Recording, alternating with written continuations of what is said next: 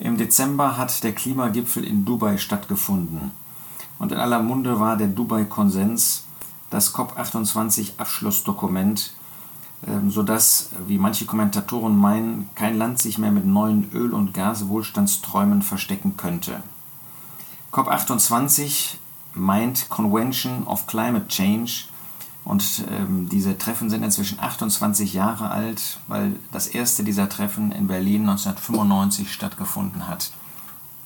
Und wieder einmal träumt der Mensch von seiner Hybris, von, von seinen Fähigkeiten, das Klima irgendwie ähm, beeinflussen zu können.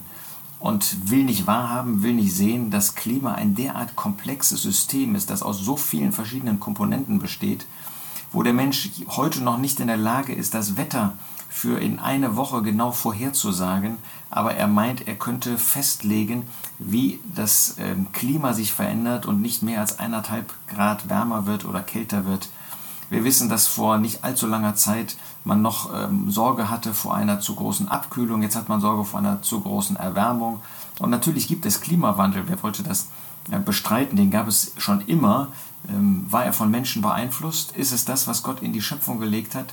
Äh, das ist, was der Mensch überhaupt äh, gar nicht genau erfassen kann. Er sieht zwar irgendwelche CO2-Ausstöße, was die aber genau bewirken, kann kein Mensch heute berechnen und weiß auch heute gar kein Mensch. Man sieht ein Ozonloch, aber was das für genaue Auswirkungen hat auf kurze und lange Frist, ist auch wissenschaftlich derart umstritten, dass man einfach nur staunen kann, wie der Mensch wieder einmal, gerade der politische Mensch und der sogenannte Wissenschaftler, wir wissen das ähm, aus der ähm, Belehrung, ähm, aus den Theorien, aus den Hypothesen zu Schöpfung, Evolution, wie er vorgibt, etwas zu wissen, wie er vorgibt, eine wissenschaftliche Meinung, eine wissenschaftlich fundierte Meinung, eine unangreifbare Meinung zu haben und dabei doch letztlich nur geprägt ist durch seinen Atheismus, dadurch, dass er Gott ausschaltet und meint, wenn es keinen Gott gibt und da es ja keinen Gott gibt, muss das alles durch uns Menschen beeinflussbar sein, ja. Aber man hat eben übersehen, dass Gott im Spiel ist und dass Gott der Schöpfer ist, ähm, obwohl man das eigentlich Tag für Tag sehen kann, ja. Wenn man sich eine Blume anschaut, wenn man sich ein Tier anschaut, wenn man sich das Gehirn des Menschen anschaut, Gott hat es den Menschen so einfach gemacht. Äh, in dem Raum, in dem ich hier stehe, gibt es nichts, was nicht irgendwie einen Schöpfer hat. Nur die viel, viel komplexeren Dinge des Universums, der ähm, Schöpfung, der Tierwelt, der Pflanzenwelt und des Menschen, das ist alles von selbst entstanden. Das zeigt schon die Verblendung des Menschen auch in diesen Fragen. Nun, was hat Gott zur Schöpfung zu sagen? Ich äh, beginne mal damit, wer die Macht über das alles hat. Das ist der Herr Jesus. Wir lesen in Hebräer 1 in Vers 11 Sie werden untergehen. Ich lese Vers 10. Du Herr hast im Anfang die Erde gegründet und die Himmel sind Werke deiner Hände. Sie werden untergehen, du aber bleibst. Und sie werden veralten wie ein Gewand und wie einen Mantel wirst du sie zusammenrollen und sie werden verwandelt werden. Du aber bist derselbe und deine Jahre werden nicht vergehen. Ja, wenn man erst einmal anerkennt, dass es Gott gibt, wenn man erstaunt ist über dieses gewaltige Universum, über diese Schöpfungsmacht und Kraft und Freude Gottes und dann sieht, dass er der Erhabene ist, er der immer war, dann werden wir klein, dann werden wir sehr klein und dann werden wir den rechten Platz vor Gott einnehmen. Dann führt das zu Gottesfurcht. Und dann sehen wir, dass für ihn diese Schöpfung wie so ein Mantel ist zusammengefaltet in den Schrank legen. So wird er das machen. Tatsächlich wird die Welt überhaupt nicht untergehen, weder durch anderthalb noch durch drei Grad oder sonst was. Gott steht nämlich über allem. Er hat zugesagt, dass ähm, Winter und Sommer nicht aufhören werden, Saat und Ernte. Er hat das zugesagt. Natürlich haben wir eine Verantwortung im Blick auf die Schöpfung. Wer wollte das bestreiten? Gott hat ähm, das Adam gesagt. Er hat ihm die Aufgabe gegeben, diese Schöpfung zu verwalten. In 1. Mose 2, Vers 15. Gott, der Herr, nahm den Menschen und setzte ihn in den Garten Eden, ihn zu bebauen und ihn zu bewahren. Wir sollen diese Schöpfung bewahren, aber wir sollen dabei nicht denken, wir hätten Macht über diese Schöpfung. Ja, er sollte sich diese Schöpfung untertan machen. 1. Mose 1, Vers 26, der ähm, Mensch ist geschaffen worden, Gott schuf den Menschen, Vers 27 in seinem Bild.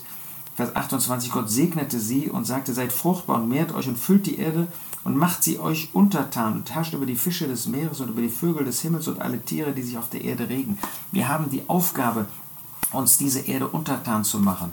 Aber dann sagt der Herr Jesus im Blick zum Beispiel auf die ähm, Vögel, im Blick auf ähm, das, was ähm, wir in dieser Schöpfung haben, in, erst in Matthäus 6, in den Versen 26 bis 30. Seht hin auf die Vögel des Himmels, dass sie nicht sehen, noch ernten, noch in Scheunen sammeln, und euer himmlischer Vater ernährt sie doch, ihr Menschen.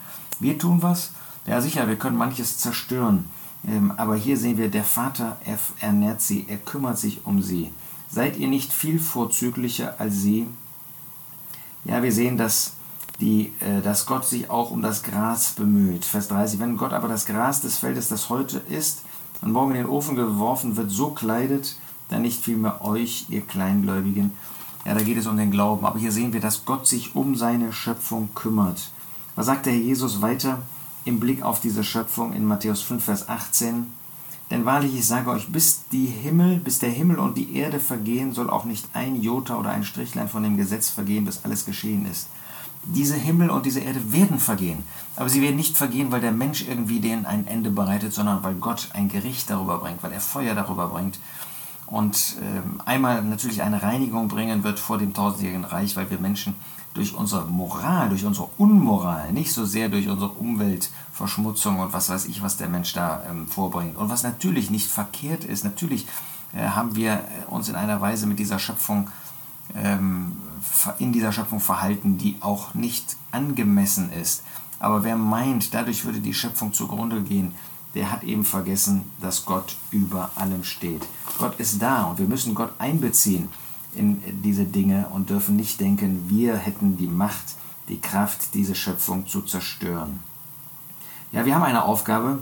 Der Gerichte kümmert sich um das Leben seines Viehs, aber das Herz des Gottlosen ist grausam. Wir sollen nicht grausam sein, wir sollen bewahrend sein. Ähm, das ähm, war auch das Gebot, das Gott dem Volk Israel gegeben hat, ja, dass sie nicht unentwegt den Acker ausnehmen sollten. Er sagt in 2. Äh, Mose 23, da heißt es in den Versen 10 und 11, 2. Mose 23, und sechs Jahre sollst du dein Land besäen und seinen Ertrag einsammeln, aber im siebten sollst du es ruhen und brach liegen lassen. Aber was ist das Ziel, damit das Land sich erholt? Damit die Armen deines Volkes davon essen und was sie übrig lassen, sollen die Tiere des Feldes fressen. Ebenso sollst du mit deinem Weinberg tun und mit deinen Oliven bauen. Also Gott hat schon, darf ich das mal so sagen, ein Herz für diese Schöpfung aber er will uns gerade damit zeigen, dass der Mensch gar nicht in der Lage ist, weder die Erde zu verbessern, noch die Erde zu zerstören, letztendlich zu zerstören. Wir haben eine Verantwortung, der wollen wir nachkommen. Aber wir wollen diesen politischen Ideen, die letztlich dem Atheismus entstanden, ent, entstammen ähm, und die eine Folge sind des Menschen ohne Gott, der Politik, die ohne Gott gemacht wird. Ist ja kein Wunder, wer sich gerade an diesem Bereich da tummelt. Diejenigen, die als die Grünen eben gerade nichts mit Gott zu tun haben wollen. Nein, dieser Hybris müssen wir uns nicht hingeben. Da müssen wir auch nicht irgendwie jemandem auf den Leim gehen, sondern wir wollen da, wo wir können, wollen wir in Verantwortung vor Gott und vor Menschen, wollen wir die Schöpfung bewahren, wollen aber vor allen Dingen Gott dienen, wollen ihm gehorsam sein, wollen das, was er uns durch sein Wort zeigt, denn dieses Wort wird nicht vergehen im Unterschied zu der Schöpfung, wollen wir gehorsam sein, wollen Menschen die gute Botschaft weitergeben und wollen ihn ehren solange er uns hier auf dieser Erde lässt.